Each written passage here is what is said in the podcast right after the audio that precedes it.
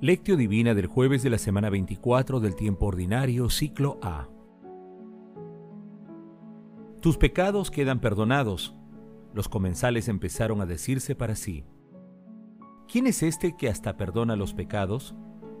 Pero Jesús dijo a la mujer, Tu fe te ha salvado. Vete en paz. Lucas capítulo 7, versículo del 48 al 50.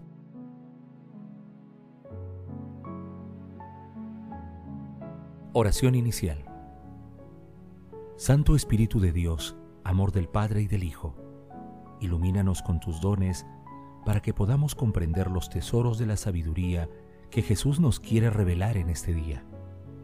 Otórganos la gracia para meditar los misterios de la palabra y revélanos sus más íntimos secretos. Madre Santísima, intercede ante la Santísima Trinidad por nuestra petición. Ave María Purísima, sin pecado concebida.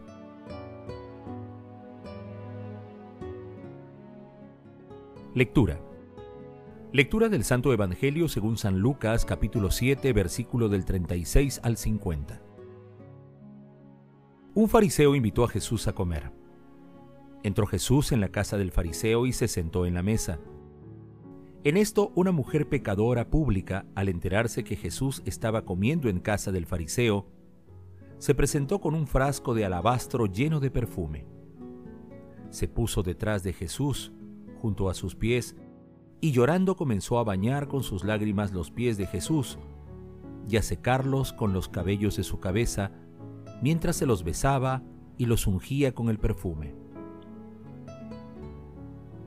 Al ver esto el fariseo que lo había invitado se decía para sí, si éste fuera profeta, sabría qué clase de mujer es la que lo está tocando, pues es una pecadora. Entonces Jesús tomó la palabra y le dijo, Simón, tengo algo que decirte. Él replicó, Di, maestro. Jesús prosiguió, Un prestamista tenía dos deudores. Uno le debía 500 denarios y el otro 50. Como no tenían para pagarle, les perdonó la deuda a los dos. ¿Quién de ellos le amará más? Respondió Simón, supongo que aquel a quien le perdonó más. Jesús le dijo, Has juzgado bien. Y volviéndose hacia la mujer, dijo a Simón, ¿Ves a esta mujer? Entré en tu casa y no me diste agua para los pies. Ella, en cambio, ha bañado mis pies con lágrimas y los ha secado con sus cabellos. No me diste el beso. Ella desde que entró no ha dejado de besar mis pies. No ungiste mi cabeza con aceite.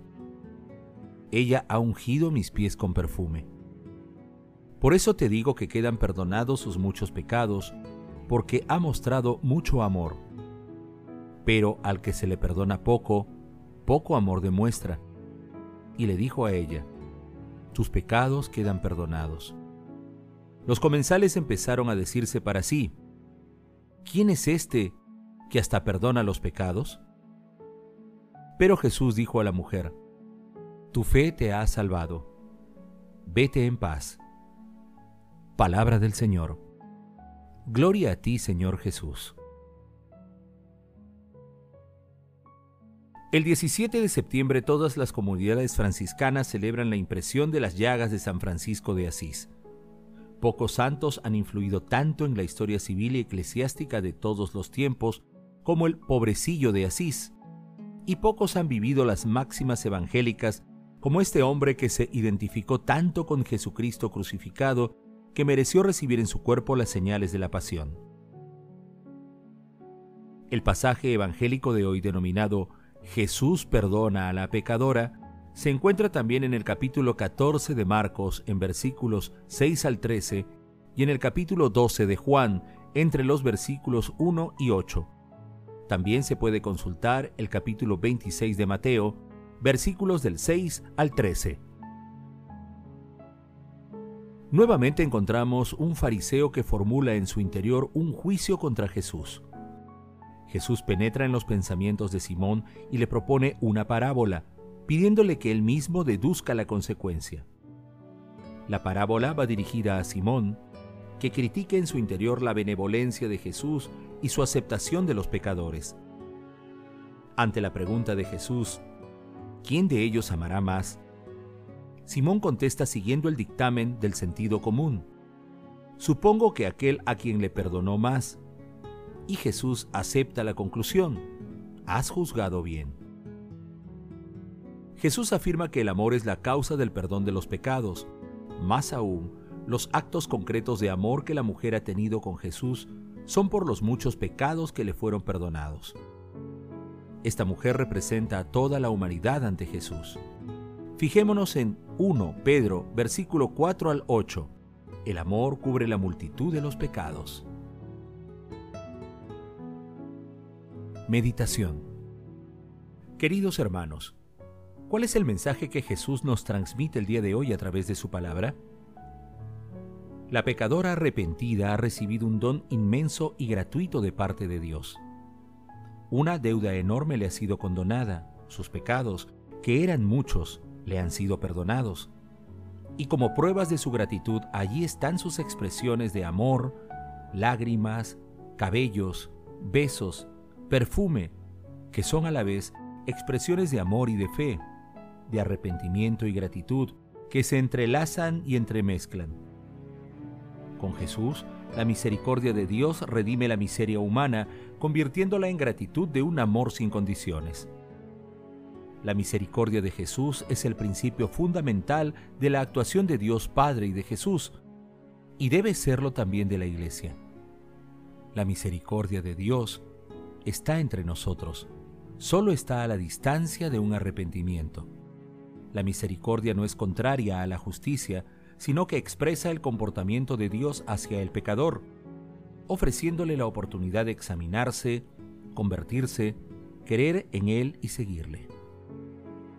Queridos hermanos, meditando la palabra, conviene preguntarnos, ¿nos acercamos a la misericordia de nuestro Señor Jesucristo?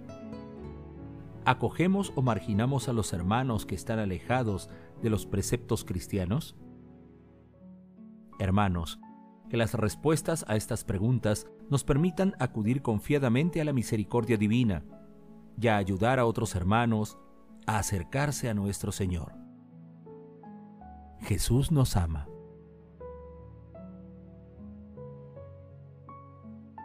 Oración. Amado Jesús, perdónanos porque muchas veces no somos capaces de reconocer tus llamados a la conversión. Envíenos, amado Señor, tu Santo Espíritu para reconocer que somos perdonados sin méritos y que en ti se revela el amor y la misericordia de Dios Padre. Amado Señor Jesús, a quien toda lengua proclamará, Señor para gloria de Dios Padre, recibe en tu reino por tu inmensa misericordia nuestros hermanos difuntos. Madre Santísima María, Madre Inmaculada, Madre de la Divina Gracia, intercede por nuestras oraciones ante la Santísima Trinidad. Contemplación y acción. Contemplemos a nuestro Señor Jesucristo a través de la leyenda mayor franciscana. Elevándose pues a Dios a impulsos del ardor seráfico de sus deseos y transformado por su tierna compasión, en aquel que a causa de su extrema caridad quiso ser crucificado, cierta mañana de un día próximo a la fiesta de la exaltación de la Santa Cruz, mientras oraba en uno de los flancos del monte, vio bajar de lo más alto del cielo a un serafín que tenía seis alas tan ígneas como resplandecientes. En vuelo rapidísimo, avanzó hacia el lugar donde se encontraba el varón de Dios, deteniéndose en el aire. Apareció entonces entre las alas la efigie de un hombre crucificado, cuyas manos y pies estaban extendidos a modo de cruz y clavados a ella.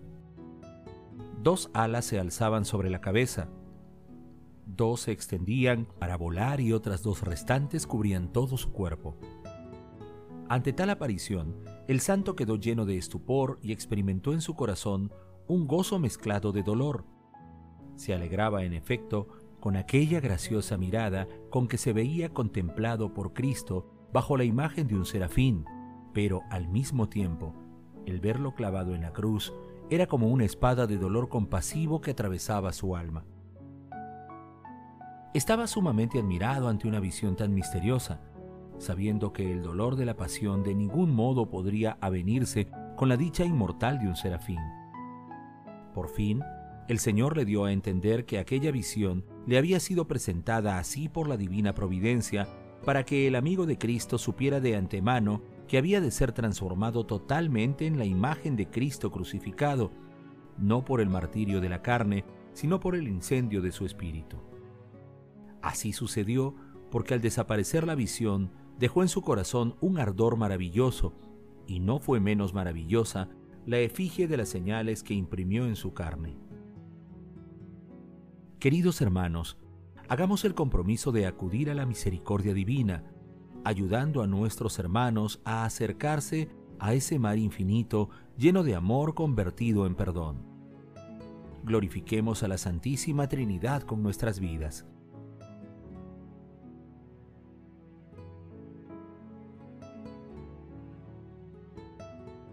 Oración final. Gracias Señor Jesús por tu palabra de vida eterna. Que el Espíritu Santo nos ilumine para que tu palabra penetre a lo más profundo de nuestras almas y se convierta en acción. Dios glorioso, escucha nuestra oración. Bendito seas por los siglos de los siglos. Madre Santísima, intercede ante la Santísima Trinidad por nuestra petición. Amén.